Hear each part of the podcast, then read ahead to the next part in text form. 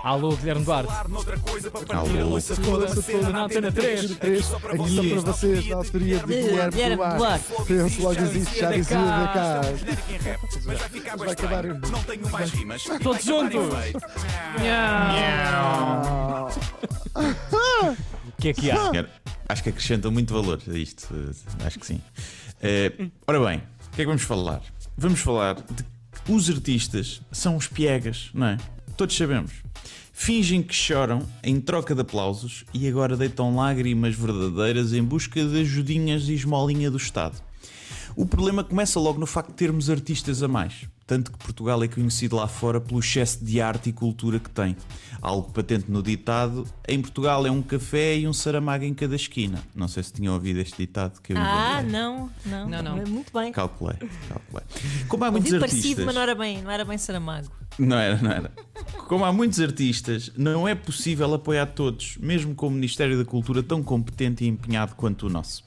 Por isso, os artistas vão ter de deixar de ser piegas e reinventar-se. Até porque estão a passar dificuldades, é porque andaram a gastar o dinheiro todo em noites de copos, droga e sapatos. Pois é. Como é óbvio. A ideia não é minha, atenção, eu não quero crédito por esta ideia. A ideia é da jornalista barra comentadora de vidas alheias, Joana Latino, que Oi. disse que o Bruno Nogueira devia servir de exemplo a todos os artistas que se queixam em vez de criarem algo. E eu concordo. A mim, eh, o Bruno Nogueira serviu de exemplo para não fazer lives só para não passar pela vergonha de ter uma ínfima fração dos espectadores que ele tinha. Não, não sou burro. Os artistas têm de se reinventar. E se o live não pega e não der para pagar fruta e frescos no supermercado com views, é pá, têm de fazer um pivot na carreira. No fundo, a Joana Latino estava a dizer que os artistas devem bater punho. Por falar nisso, haveria muitas atrizes que poderiam fazer bom dinheiro se levassem esse moto à letra. No fundo, o que a Joana estava a dizer é Ok. que uma mulher só passa fome se quiser, especialmente se for uma cara conhecida. Há sempre alguém disposto a investir na nova carreira e na sua reinvenção como cam girl, até para respeitar as normas de distanciamento social. Reinventem-se. Os escultores podem virar trolhas, os artistas plásticos podem ir dar aulas de EVT. O Agir abre uma loja de tatuagens e a Deslandes vai trabalhar para a Celeiro vender de poralina. Os técnicos da luz podem ir trabalhar para o Aqui e os do som para a Vorten, por exemplo. Os coreógrafos podem dar aulas de zumba no Zoom e os maquilhadores podem virar vloggers de make-up. Os atores e atrizes podem virar influencers e vender cremes e cupons da Prozis enquanto as gravações das novelas estão paradas.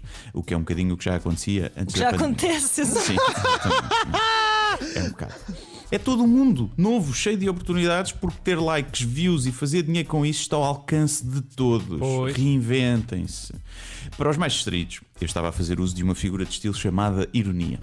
É óbvio que Portugal não abunda em artes e que o Ministério da Cultura parece tão faz de conta que mais valia contratarem a Regina Duarte, que agora ficou livre de clube, que assim ao menos sempre ríamos um bocadinho.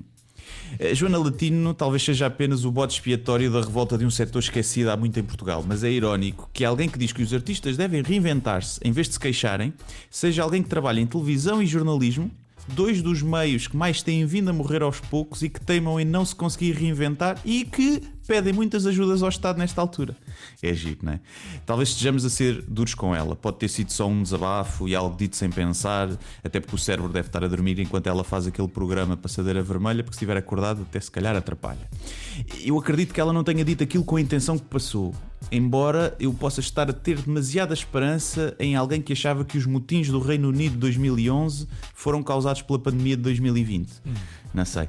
Agora que penso nisso, Joana é um excelente exemplo, porque ao perceber as suas falhas como jornalista, decidiu reinventar-se como comentadora da vida dos outros em programas de merda. É isto e até para a semana. Pumba!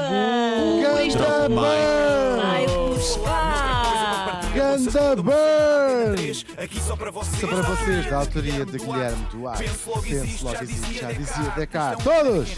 Mas vai ficar O humorista recorreu ao eh, vernáculo. Vai acabar isto. Boa, Renato. Uau!